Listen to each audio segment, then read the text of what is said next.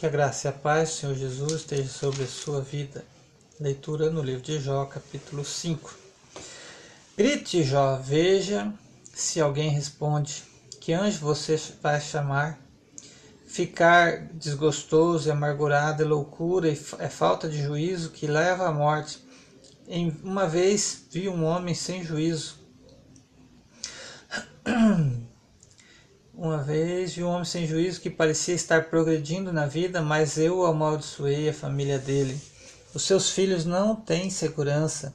Nos tribunais são condenados injustamente e não há ninguém que os defenda. Os famintos ficam cobiçando as suas riquezas, devoram suas colheitas, pegando até o trigo que nasce entre os espinhos. A aflição não brota da terra, a desgraça não nasce do chão, somos nós mesmos que causamos o sofrimento. Tão certo como faíscas das brasas, é, que, como as faíscas das brasas voam para cima. Jó, se eu fosse você, voltaria para Deus e entregaria o meu problema a Ele. Nós não podemos entender as coisas maravilhosas que Ele faz, e os milagres não têm fim. Deus dá chuva à terra e ele faz a água cair sobre os campos. Deus põe os humildes nas alturas, põe num lugar seguro os que choram. Deus faz com que os planos dos espertos falhem e que as suas ações fracassem. Ele pega os sábios das suas esperte... nas suas espertezas e acaba com as suas intrigas. Em pleno dia eles ficam no escuro e em meio-dia andam às cegas apalpando como se fosse noite. Deus salva da morte os pobres, ele livra os necessitados das mãos dos poderosos, Deus dá esperança aos fracos e tapa a boca dos maus. Feliz é aquele a quem Deus corrige. Por isso, não despreze o castigo do Deus Todo-Poderoso. Deus fere, mas ele mesmo faz o curativo. Ele machuca, mas as suas mãos curam. Vez por vez, Deus salvará você do perigo e não deixará que nenhum mal lhe aconteça. Em tempo de fome, Deus não deixará que você morra, e em tempo de guerra, Ele o salvará da espada. Ele o protegerá das más línguas, e você não terá medo quando for, houver destruição. Você se rirá quando houver violência e faltarem alimentos, e não terá medo dos animais selvagens. Nos seus campos as pedras não estorvarão o arado, e os animais selvagens não o atacarão. Na sua casa você viverá em paz, e quando contar as suas coisas não vão não vai achar falta de nada. Você terá muitos filhos e os seus descendentes serão tantos como as folhas do capim do pasto. Você vai morrer velho e forte, como um feixe de trigo colhido no tempo certo. Jó, a, virá, a vida nos ensina que é assim. Essa é a verdade. Pense nisso para o seu próprio bem.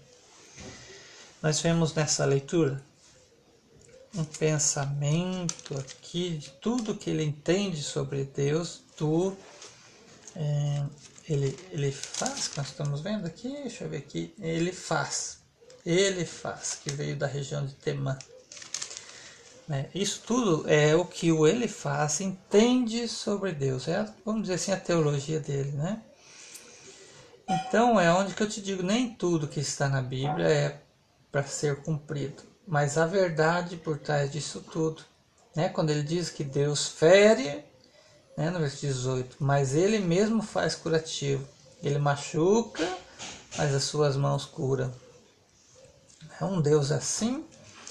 Um, um, ele está citando aqui um provérbio, né? Deixa eu ver, versículo 7, não. É, é, é um, um pensamento dele, né?